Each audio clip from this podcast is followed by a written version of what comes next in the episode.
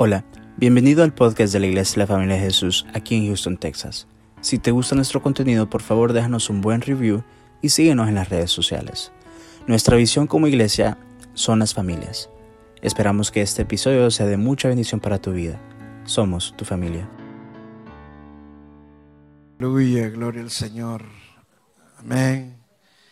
Levante su brazo los que están haciendo el ayuno. Levante su brazo todos los que están haciendo el ayuno. Wow, son bastantes. Gloria al Señor, amén. Que la iglesia está bien bendecida porque esa es la voluntad de Dios. El cristiano, una de las costumbres que el cristiano debería tener es ayunar. Amén. Un cristiano cuando llama ayuno la iglesia no debería preguntarse hoy sí voy a ayunar, hoy no voy a ayunar, no. Tiene que decir sí voy a ayunar. Amén. Si un rey, un rey que no era ni, ni, creyente ni nada, llamó al ayuno a, un, a su pueblo y todo el pueblo, hasta los animales, los pusieron en ayuno. Y todos entraron en ayuno, todos entraron en ayuno. O sea, el ayuno no es si yo quiero, si yo puedo, sino que es una costumbre del cristiano que debe tener, es una voluntad de Dios y lo tenemos que hacer. Amén. Bueno, vamos a, a pasar a la palabra de Dios. Vamos a orar para la palabra, si se para, por favor. El tema de esta noche no va cómo ponerle, si ponerle cómo dejarse guiar por Dios o cómo hacer la voluntad de Dios. Al final lo dejamos cómo hacer la voluntad de Dios. Cierre sus ojos y vamos a orar. Señor, gracias te damos, Señor, en el nombre de Jesús. Te pedimos que nos guíes, que nos enseñe tu palabra por medio del Espíritu Santo. Ministra tu palabra esta noche, Señor. Enséñanos, Señor, cómo andar en tus caminos, cómo hacer tu voluntad, Señor, qué es lo que te agrada, Señor. queremos aprender, Señor, a cómo caminar en tu voluntad, Señor. Cómo sabemos, Señor, qué es lo que tú quieres para nosotros, Señor, dónde llegar, qué es lo que tenemos que hacer y qué es lo que no tenemos que hacer. En el nombre de Jesús te lo pedimos, Señor. Amén y amén. Vamos al libro de Ruth, capítulo 1. Libro de Ruth, capítulo 1. Había una gran presencia del Señor hoy que esta, esta mosca no me deja. En el nombre de Jesús la reprendemos.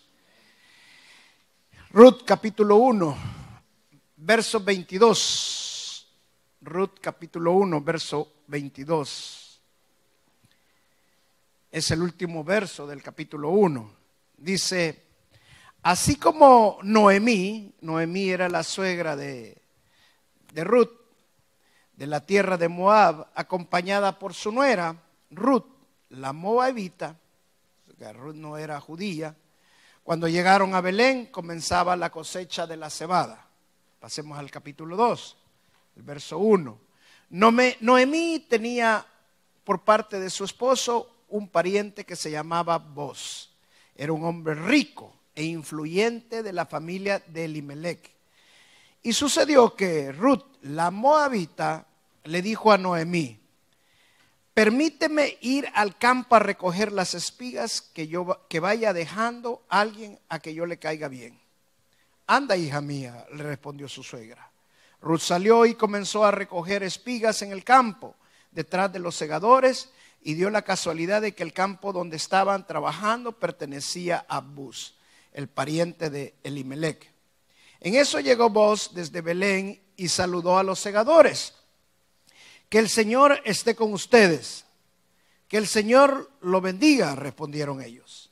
¿De quién es esa joven? preguntó vos el capataz de sus segadores. Esa es una joven moabita que volvió de la tierra de Moab con Noemí, le contestó el capataz. Ella me rogó que le dejara recoger espigas de entre las gavillas detrás de los segadores. No ha dejado de trabajar desde esta mañana que entró el campo hasta ahora que ha venido a descansar un rato en el cobertizo. Entonces vos le dijo a Ruth, escucha hija mía, no vayas a recoger espigas a otro campo, ni te alejes de aquí, quédate junto a tus criadas. Fíjate bien, quédate junto a mis criadas, perdón. Fíjate bien en el campo donde se está cosechando y síguelas. Ya les ordené a los criados que no te molesten y cuando tengas sed, Vea dónde están las vasijas y vive el agua que los criados hayan sacado.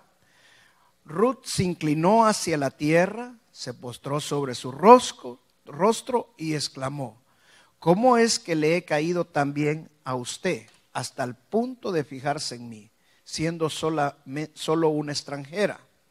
Verso 11.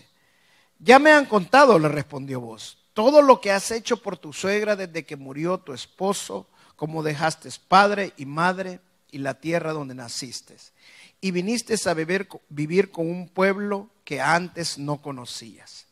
Verso 12. Que el Señor te recompense por lo que has hecho. Que el Señor, Dios de Israel, bajo cuyas alas has venido a refugiarte, te lo pague con creces. Amén.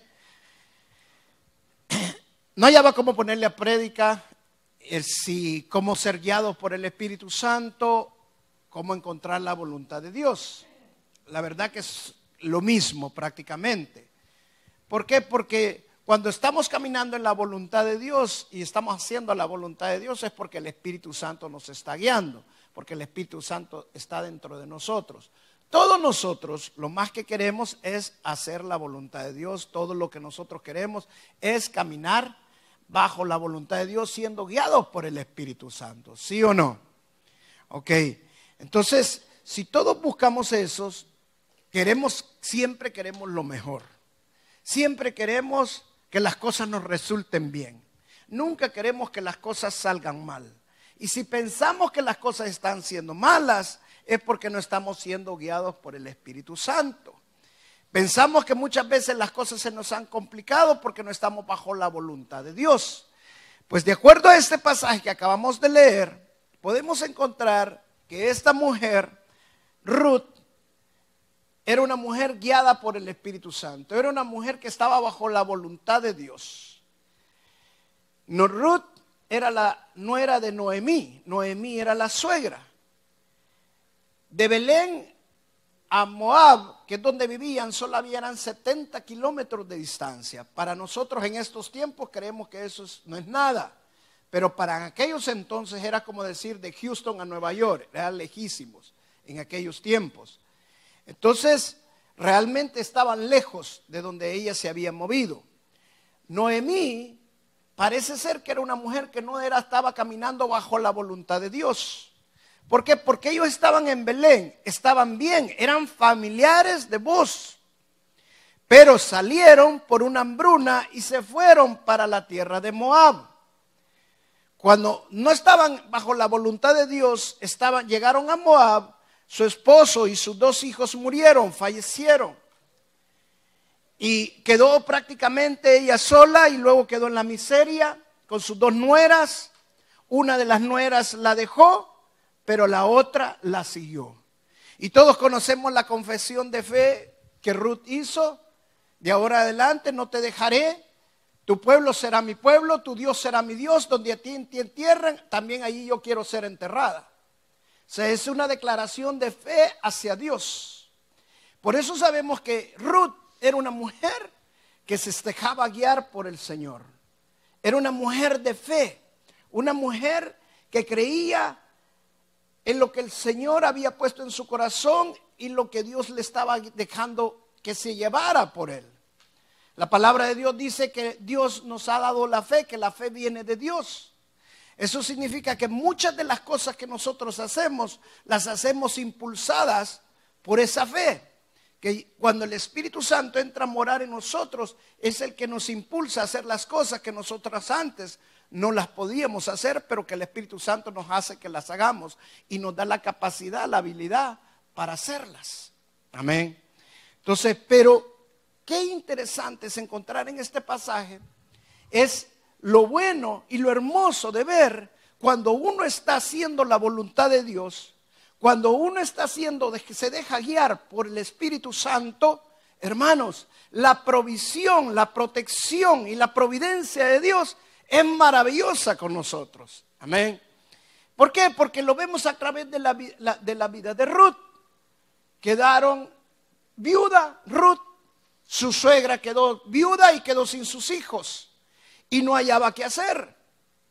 Entonces, Ruth no decidió no dejar a su suegra, sino que tomó el Dios de su suegra, lo tomó para ella también. Empezó a creer en el Dios de Noemí y empezó a seguir a Noemí.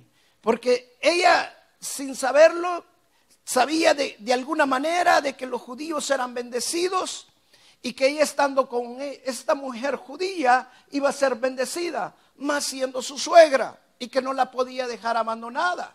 La única prácticamente salvación que Noemí tenía era Ruth. ¿Por qué? Porque Noemí ya era una anciana, pero Ruth todavía era una joven. Y es la única que podía salvar la vida de Noemí. Entonces ella con misericordia y con fe siguió a Noemí. Ahora, pensemos por un momento. Si usted fuera Ruth y usted le hubiera tocado decidir en ese momento qué hacer, si hubiera ido con Noemí, Noemí no podía conseguir trabajo por ser viuda en esos entonces. Prácticamente estaba destinada a la muerte, a la miseria. ¿Qué futuro le tocaba a Ruth? No era un, un gran futuro el que tenía, pero ella tenía una esperanza y la esperanza era en Dios. Y esa es una de las cosas que nosotros tenemos que entender. Cuando nosotros estamos bajo la voluntad de Dios, la esperanza es más fuerte que las circunstancias que nosotros vivimos.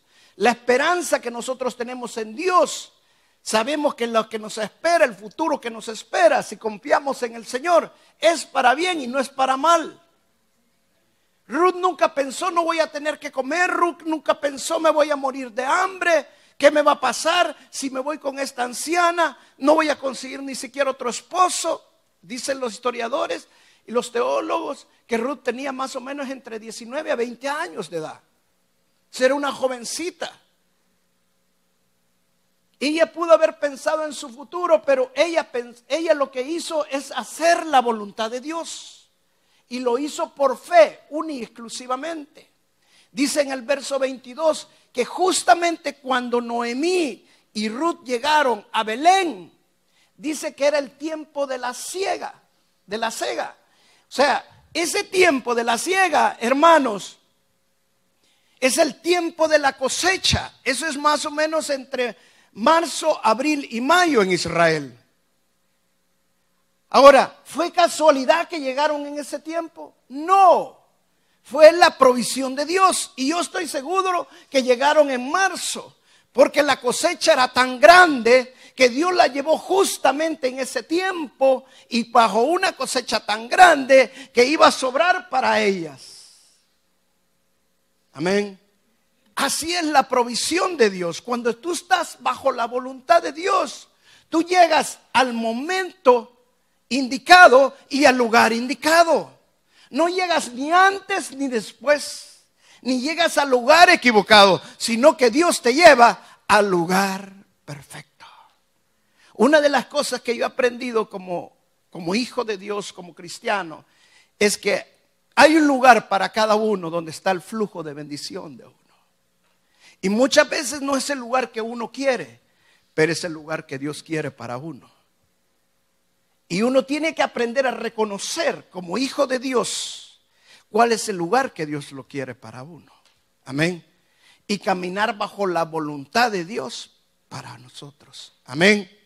Entonces, tenemos que aprender a dejarnos llevar bajo la voluntad de Dios. Yo quiero decirle, cuando yo me vine para acá, para los Estados Unidos, en mi país, nosotros realmente estábamos muy, pero muy bien. Lo menos que podía pensar es que nos teníamos que mover para los Estados Unidos. Cuando yo leo este pasaje de Ruth, yo me identifico con Ruth. ¿Por qué? Porque hubo algo dentro de mí que me movió para que yo me viniera para los Estados Unidos. Ahora que han pasado más de 15 años de estar aquí en este país, ahora yo entiendo y veo que Dios tenía este, que Dios me quería aquí en este lugar. Dios ya me tenía escogido para pastorear esta iglesia. Yo ya tenía el lugar que yo tenía que estar. Amén. Dios ya tenía el lugar. Ahora, yo le voy a decir una cosa, hermano. Cuando yo vine, imagínese encontrarse con grandes templos, grandes iglesias, como bueno, no voy a mencionar nombres, pero uno le dan ganas de irse a esos lugares. Y Dios me llamó como a pastorear. ¿Y sabe qué? Nosotros comenzamos, hermano, en una trailita. ¿Cuántos, cuántos, cuántos están aquí de los que comenzamos? Uh, hay varios todavía. Gloria a Dios, denle un aplauso a estos hermanos. Amén. Esa trailita, hermano, es la que tiene ahorita el hermano José Godoy allá atrás. Ahí es donde comenzamos la iglesia, aunque le dé risa. Y, sabe cuál era el salón donde nos reuníamos. Bueno, primero comenzamos donde la casa de la hermana María, pero solo estuvimos unos días ahí, nos movimos, porque nos sacaron casi a... No, broma, nos tuvimos que mover. Pero en esa trailita, en la salita, nos, nos reuníamos. Y éramos apenas quizás unos 15. Pero ahí comenzamos. Ahora, a mí nunca se me pasó, y esto será iglesia, y esto será, y esto irá a crecer, y esto, mire, nunca, jamás se lo digo, hermano. Y Dios que es testigo, nunca pensé eso. Yo solo hacía lo que el Señor me ponía, luego arreglamos el, lugar donde había comprado, había un bar viejo, lo arregló un hermano y allí nos metimos en ese lugar. De ahí lo llenamos y gracias a Dios Dios nos prohibió este lugar y por fe el Señor nos va a dar una iglesia más grande. En el nombre de Jesús. Todo es en el momento de Dios. Todo lo que tenemos que hacer es por fe caminar en el Señor. Pero tenemos que caminar por fe, no pensar si estoy haciendo la voluntad, si es que Dios me quiere aquí, si es que Dios... No, Dios tiene un lugar para cada uno. Amén. Y cuando Dios nos lleve ese lugar, nosotros nos tenemos que mantener en el flujo de bendición. Ahora, Así como Ruth también me pasó a mí. Yo estoy seguro que Ruth en el camino y cuando llegó a Belén, haber tenido momentos que no ha tenido que comer. Haber tenido momentos que ser pensado con su suegra, ¿será bien que nos hicimos venir de Moab para acá? Si no tenemos nada acá. No tenemos, ¿quién nos va a ayudar acá? Por lo menos allá tengo mi familia, haber dicho Ruth. Aunque sea una tortilla con queso nos hubieran dado. Algo nos hubiera servido. Pero aquí o sea, así como lo pensó Ruth, yo también lo pensé, hermanos. Momentos difíciles que uno pasa y que momentos que por servir a la obra y a la vez estar iniciando un negocio y todo, y momentos que uno dice, wow, estaba mejor allá y que allá, hermanos, pero ahí es donde uno tiene que afirmarse. Si el Señor te trajo a este lugar, Señor te trajo a este país, es porque el Señor va a proveer para todo. Y Él te va a proteger de todo. Ese es lo bueno y lo maravilloso del Señor. Amén. Y mire lo que dice en el verso 2, como en la provisión de Dios. Dice, Noemí tenía por parte de su esposo un pariente que se llamaba Boz. Era un hombre rico e influyente de la familia de Limelech. Mire, esto lo cuenta en el libro de Ruth casi al principio, para que nosotros entendamos el final de la, de la trama. Pero realmente ni Ruth ni Noemí sabían que ahí estaba vos. Nosotros si lo entendemos y lo vemos, ¿saben qué significa eso? Que Dios ya tiene preparado con la persona que Él te va a bendecir. Dios ya tiene preparado el trabajo, Dios ya tiene preparado las personas, las circunstancias con la cual Él te va a proveer para que no te haga falta nada. Amén. Hágase cuenta y caso, es como que usted llegó a este país, venía de, otro país, todos venimos de afuera, de otro país, hasta Donald Trump viene de otro país, todos venimos de afuera, pero cuando venimos a este país y llegamos a este país, lo primero que pensamos, ¿y quién me va a ayudar? ¿Y cómo voy a hacer para conseguir trabajo? ¿Y cómo voy a hacer para esto? ¿Y cómo voy a hacer para aquello? Hermano, Dios ya tiene preparado un voz si tú estás haciendo la voluntad de Dios, de Dios, si tú te dejas guiar por el Señor, Dios tiene preparada esa persona para que sea tu provisión. Y Dios siempre usa una persona, hermano. Dios siempre va a usar una persona para que sea la provisión, para que sea tu bendición, para que abra las puertas de una manera maravillosa. Amén. Esa es, la, voluntad de Dios y así es como Dios lo hace. Mire lo que dice el verso 2. Y sucedió que Ruth, la moabita, le dijo a Noemí, permíteme ir al campo a recoger las espigas que vaya dejando a alguien. a quien yo le caiga bien. Noemí le dijo, anda hija mía, le respondió su suegra. Me he preguntado, me ha hecho esta pregunta. ¿Por qué Ruth le tuvo que pedir permiso a Noemí si Noemí era una anciana? Y que lo más lógico, que ni le tenía que preguntar porque no tenían para comer. Era lo más lógico. Pero ¿sabe qué significa esto? Significa que Ruth entendía cómo se hace la voluntad de Dios. Ella jamás se salió de hacer la voluntad de Dios. Antes de dar un paso, primero consultaba a quién era su cobertura. En este caso era Noemí. Antes de poder hacer algo, ella vino y levantó el teléfono y le dijo, ah, no tenían teléfono en ese entonces, el celular es, no, nada. lo primero que hizo preguntarle, ¿qué voy a hacer? Hermano, si nosotros queremos andar bajo la voluntad de Dios, tenemos que estar siempre bajo la cobertura de lo que vamos a hacer. Amén. Eso es algo, es, un, es algo, un principio espiritual tan fuerte para saber que estamos siendo guiados por el Espíritu Santo. Para saber. Ahora, yo me puedo preguntar que tal vez en cierto momento, tal vez Ruth haber pensado, ah, no, esta señora como está enferma, no me va a querer dejar ir para que le esté cuidando. ¿Lo pudo pensar o no lo pudo pensar? No, yo me voy, yo no le pregunto. De todas maneras, si no voy, nos vamos a morir de hambre las dos. Ella primero le pidió permiso a Noemí, si iba o no iba. Y mire lo que dice el verso 3.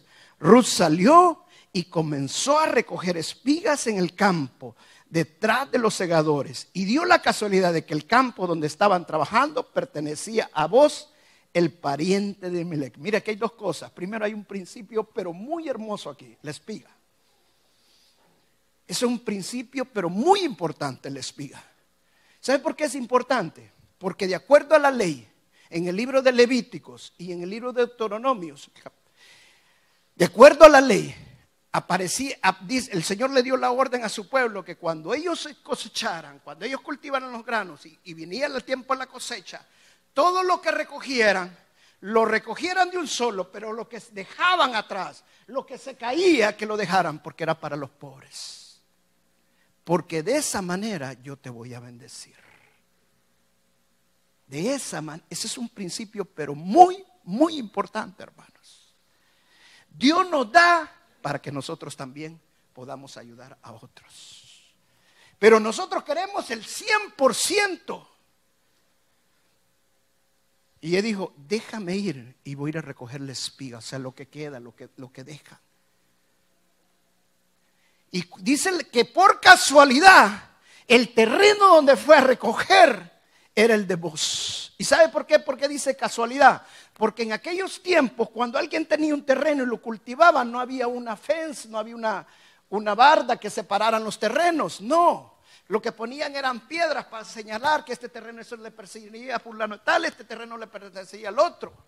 O sea, cuando usted sentía estaba en el terreno del otro, porque no había fence pero que en esos tiempos cada quien respetaba la propiedad privada. Y entonces ella ha dado la casualidad que fue la tierra de, de, a de a recoger todo. Ahora le voy a hacer una pregunta. ¿Fue casualidad o fue la provisión de Dios? Cuando tú estás bajo la mano del Altísimo, nada es casualidad. Nada es casualidad. Todo es con un propósito. Todo es con una bendición. Yo me imagino cuando Pablo fue a parar a la cárcel, donde estaba el carcelero de Filipo. Pablo pudo haber pensado, wow, hoy que estoy sirviendo al Señor, que le estoy sirviendo, vengo a caer a la cárcel solo por ser siervo del Señor. No fue casualidad ni fue por servir al Señor. Es porque Dios tenía un propósito con ese carcelero y allí ganó al carcelero y a toda su familia. Amén. Hermano, la provisión de Dios no llega de una manera casual. Dios tiene un propósito, Dios tiene un plan para cada uno de nosotros. Si tú eres un hijo de Dios y te deja guiar por el Espíritu Santo y está bajo la voluntad de Dios, escucha bien lo que te voy a decir, hermano. Este año no te preocupes. El Señor te va a bendecir. Solo lo que tienes que hacer está en la voluntad de Dios, siguiendo la voluntad de Dios y haciendo las cosas de Dios. Amén. Solamente síguelo y no te preocupes de lo demás. No te preocupes de lo demás. Dios te va a proveer sobrenaturalmente. Y Dios siempre te va a llevar al lugar indicado, en el momento indicado, y la provisión va a llegar de una manera hermosa. Amén. De ahí dice hasta el verso 12, se encontró con vos, y todos conocemos la historia con vos y Ruth. Vos cuando vio a Ruth se impactó con Ruth inmediatamente. Así como pasó con mi esposita a mí cuando yo la vi. No, es al revés, que les he contado, que ella quedó con la, con la boca abierta así. No, solo fue como un mes que la tuvimos así. Hoy ya no me hace ni caso. Pero vos se impactó con Ruth, la conoció, inmediatamente preguntó quién era. Y, y lo que me impacta es cuando le dice, ¿qué haces aquí? y, déjenle todo a ella. Dio la orden que, incluso recogieran y que le dejaran lo mejor a ella para lo que ella recogiera y todo. Y él le pregunta a vos, pero ah, la actitud de ella, si arrodilla ante vos, si arrodilla ante vos, y lo primero que pregunta es, ¿por qué tienes esta misericordia conmigo? ¡Wow! ¿Sabe que nosotros, Dios nos está bendiciendo y lo menos que hacemos es arrodillarnos y le dar gracias a Dios? Que de Él viene toda buena dádiva. Nos da trabajo el Señor y ya no tenemos tiempo para ir a la iglesia porque tenemos trabajo mucho. Es cuando más tenemos que venir a arrodillarnos a los pies del Señor y darle gracias al Señor. Porque de Él viene toda la bendición. Amén. Y miren lo que dice el, el verso 12. Dice, ¿qué es que el Señor te recompense? Le dijo vos, por lo que has hecho, que el Señor, Dios de Israel, bajo cuyas alas has venido a refugiarte, te lo pague con creces. Amén. Dice, palabras de vos Vos era un, es un hijo de Dios. Vos sabía que quien estaba bendiciendo a Ruth y quien le estaba preparando todo eso a él, a ella, ¿quién era? Era Dios. Y Dios se le iba a pagar todo con creces. Hace cinco meses se fue nuestro hermano Brian para Argentina. Cinco meses, ¿verdad? Cinco meses. ¿Sabe que Yo le voy a decir algo. ¿No te pasó por cierto momento que voy a hacer? Voy a perder este tiempo en Argentina. Un año, dos años en Argentina de perder de estudiar y todo eso. Y yo estoy seguro que los primeros dos meses, que haber sido duro, ¿por qué me vine? Más cuando te servían la, comida, que solamente te daban las hojitas y las... Y allá las hamburguesas y todo. ¿Y por qué me vine? Pero hoy platico con él y ya se quiere regresar. Y es más, si, no lo voy a traer en diciembre, se me, se me queda allá. Ese es estar bajo la voluntad de Dios. Y quiero decirte algo, Brian. Cuando tú camines siempre bajo la voluntad de Dios, no te preocupes. Dios te va a proveer de todo. Cuando Roberto fue a estudiar, hubo gente que nos dice, ¡Eh! va a perder dos años de estudio. ¿Sabe que la mayoría de compañeros de Roberto ni se han graduado todavía? Muchos compañeros ni se han graduado todavía. Es más, están tan endeudados y no han terminado. No es un tiempo que perdemos cuando estamos bajo la voluntad de Dios. Cuando estamos bajo la voluntad de Dios, todo el tiempo tiene ganancias y las bendiciones de Dios van a ser con creces y con recompensas al ciento por ciento. Amén. Amén. Gloria al Señor. Alguien me, hizo una pregunta en una ocasión. Bueno, me la han hecho muchas veces y me dice, pastor, ¿cómo sé que estoy haciendo la voluntad de Dios? ¿Cómo lo sé? Mire lo que dice Romanos capítulo 12, verso 1 y 2. Romanos capítulo 12, verso 1 y 2. Para mí ese verso contesta claramente si usted está haciendo la voluntad o no está haciendo la voluntad de Dios. Mire lo que dice.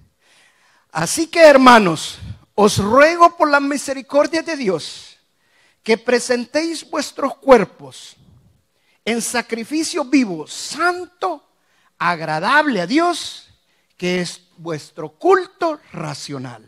Verso 2. No os conforméis a este siglo, sino transformaos por medio de la renovación de vuestro entendimiento, para que comprobéis cuál sea la buena voluntad de Dios, agradable y perfecta.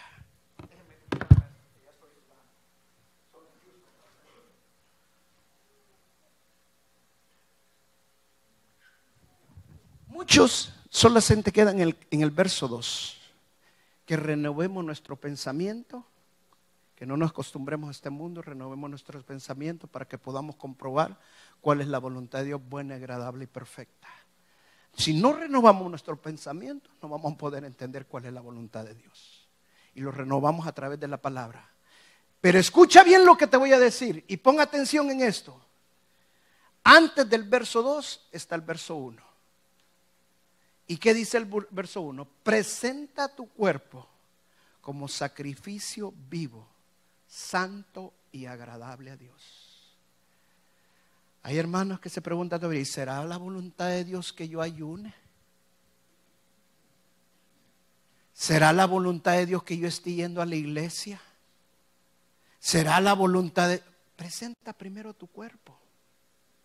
Tu cuerpo te dice que no, la carne te dice que no. No, ¿cómo vas a ayunar? No, hombre, si no te ha funcionado, no te ha funcionado. Presenta primero tu cuerpo como sacrificio vivo, santo y agradable a Dios. Ah, no, pero tengo que trabajar. No trabajas los 21 días de la semana, hermano, en la noche. Puedes venir aunque sea dos, tres veces a la semana. Presenta tu cuerpo. ¿Qué hizo Ruth? Presentó su cuerpo. Donde tú vayas, yo iré. Tu pueblo será mi pueblo. Tu Dios será mi Dios. Donde te entierran a ti, también a mí que me entierran allí. Ella entregó todo. Si no entregamos primero nuestros deseos, nuestra vida al Señor, nunca vamos a poder entender cuál es la voluntad de Dios en nuestras vidas. Tenemos que entrenarnos para entregar nuestro cuerpo como sacrificio vivo santo y agradable a Dios. Hay dos versos que me encantan en el libro Proverbios, son mi rema siempre. Proverbios capítulo 3, verso 5, y con esto cierro. Proverbios capítulo 3, versos 5 y 6. Mira lo que dice.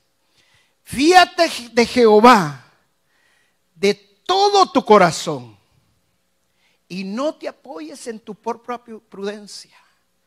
O sea, no, te, no sigas lo que tú estás viendo. No sigas lo que tus circunstancias están enfrente. No sigas lo que tus pensamientos dicen que tenés que hacer, sino que hace la voluntad de Dios. Fíjate del Señor. Y dice el verso 2, reconócelo en todos tus caminos y Él enderezará tus veredas. ¿Sabe por qué dice que Él va a enderezar nuestras veredas?